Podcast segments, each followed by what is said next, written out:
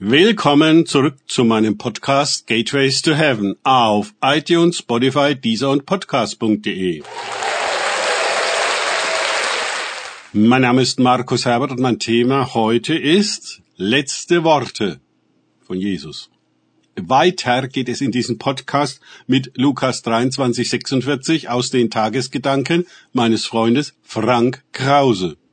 Und Jesus rief mit lauter Stimme, Vater, in deine Hände übergebe ich meinen Geist.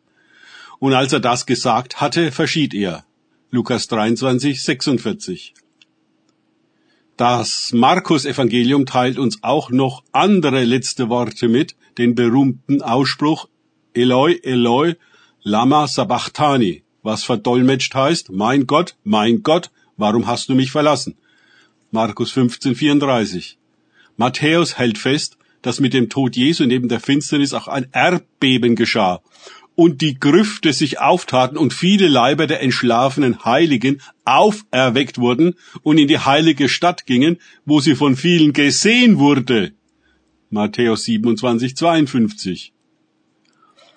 Johannes nun trägt noch die ebenso berühmten und sehr wichtigen Worte bei, es ist vollbracht. Johannes 19,30. Johannes erwähnt noch die beiden Worte, Jesu mich dürstet, woraufhin ihm Essig zu trinken gegeben wurde, was eine Erfüllung von Psalm 69, 22 sein könnte. Auch mit einem Verbrecher an seiner Seite hatte Jesus zuvor gesprochen, worüber ich schon berichtet hatte. Und schließlich übergab er noch seine Mutter an Johannes, siehe deine Mutter, der sie ab dieser Zeit zu sich nahm. Über jedes dieser letzten Worte sieben sollen es sein, sind ganze Bücher geschrieben worden. Jesus am Schabbat als das Lamm Gottes nimmt die Sünden der Welt auf sich, um sie zu beenden und wieder zu beginnen.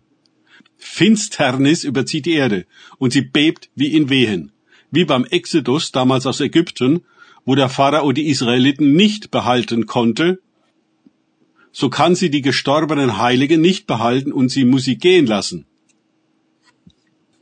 Was bedeutet das alles? It's Showtime. Die Welt 1.0 verabschiedet sich gerade und eine neue will entstehen. Alles kommt in Bewegung. Die natürliche Ordnung wankt und Dimensionen verschieben sich.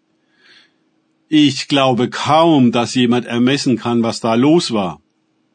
Wir haben diese mittelalterlichen Vorstellungen, triefen vor frommer Verklärung, die uns ganz an dem vorbeiführen, worum es geht.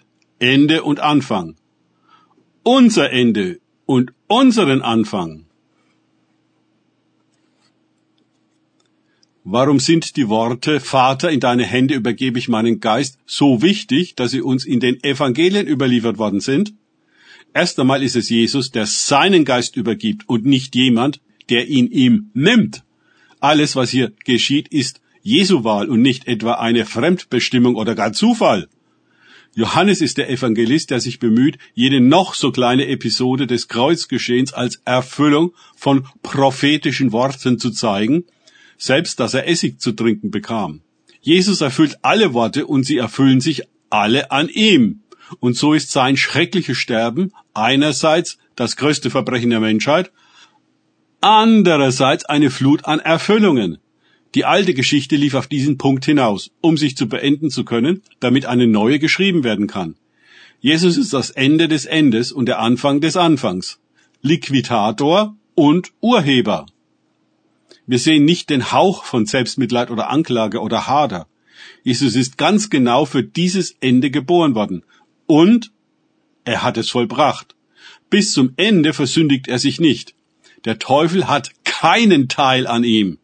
Jetzt gibt er seinen Geist in die Hände seines Vaters.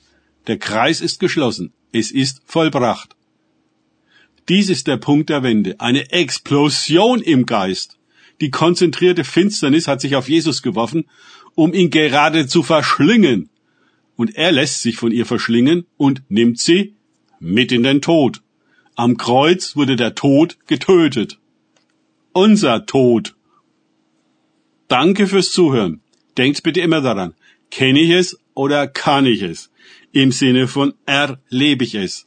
Erst sich auf Gott und Begegnungen mit ihm einlassen, bringt wahres Leben. Weil alles vollbracht ist. Gott segne euch und Wir hören uns wieder.